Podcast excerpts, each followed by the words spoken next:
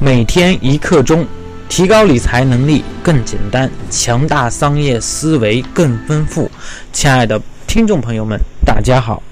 那么今天呢，啊，我陆陆续续已经是给大家分享了一些关于房产的一些内容。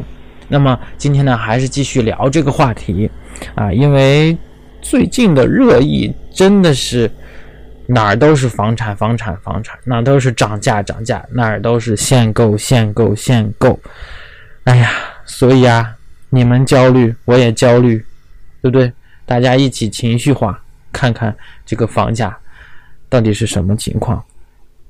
其实呢，我最近在思考啊，这么几天，为什么北京周边的天津，哎，涨得很厉害？然后燕郊、涿州这些根本不是国家中心城市的，他们是河北的这种三线甚至是四线的这种城市，为什么他们能翻倍？他们能涨得那么恐怖？因为啊，因为北京这个地方比较特殊，特殊在哪里呢？现在中国有四个全球性的城市：北京、上海。广州、深圳，那么广州、深圳、上海这个长三角地带跟珠三角地带，这个一线城市和周边的二线城市，它发展是相对比较均衡的。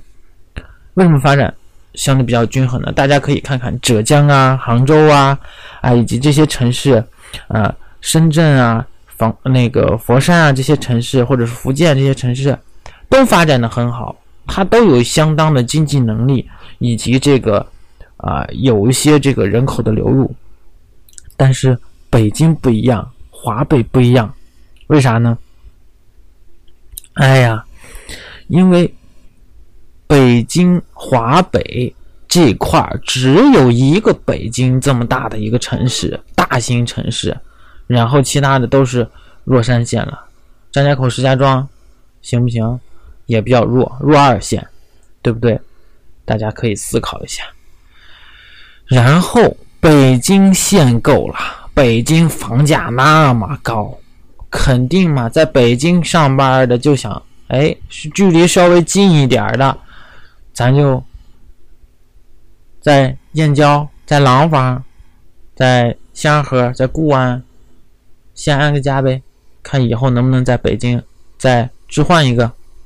啊，因为有条件限制，所以呢需求外溢了，所以就涨得这么疯，啊，涨得这么疯。但是说以后会不会更疯呢？我个人觉得可能性不大，它可能会涨，但是不可能涨得那么疯，因为呢，CBD，哎，只有 CBD 那边靠着那边近。但是城北的就不一定了，那么他要到中关村上班，那得，哎，燕郊去 CBD 那边要一个小时，然后他再到中关村再一个小时，那已经是很多时间了，还不如租房子呢，对不对？所以说呢，啊，对了，现在如果说再再照这个涨价涨下去，涨到四万，涨到三万，那还真不如租房子呢，那。租售比那比北京还高呢，你说，你说怎么办？你说还能涨得那么疯吗？啊，而且大部分说是是，真的是投资客比较多，真的，因为我在一五年去看的时候，哎，我是属于刚需，但是呢，我首付不够啊。啊，那个时候就已经一万了，弄出个首付买个特别小的平米，五十多平都已经特别费劲儿了。真不知道其他的这个是怎么弄的。哎，那个遇到的那些买房的，还真有一部分确实是，哎，我去投资啊，我贷款投资，当然这无可厚非。但是现在既然已经是国家要求说房产是住的，它本来就是住的。它就不是投资品，所以呢，大家一定要明白啊！既然你要去住，要怎么住，投资要怎么投资，一定要慎重选择啊，因为好的城市才有好的人口流入啊。当然，北京往外疏解人群，会不会就是到周边的城市呢？周边的哪个城市更吸引人呢？哎，这是我们值得思考的问题。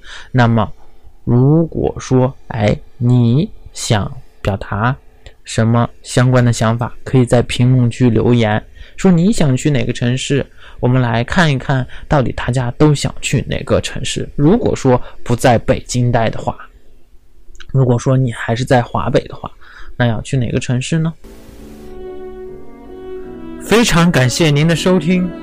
想要获得推荐的投资理财电子书、视频，想要知道如何操作听课学习，系统的学习投资理财知识的，请添加张岩的微信，微信号是九八四三零幺七八八，或者可以在节目的简介处扫描二维码。如果您是第一次听到咱们这个电台，您可以点击节目右下角的订阅字样。有新的节目将会第一时间通知到您的电台 App，以免以后找不到了。如果您有喜欢的节目，欢迎转发分享到您的朋友圈。感谢您的支持和鼓励，我在微信等你哦。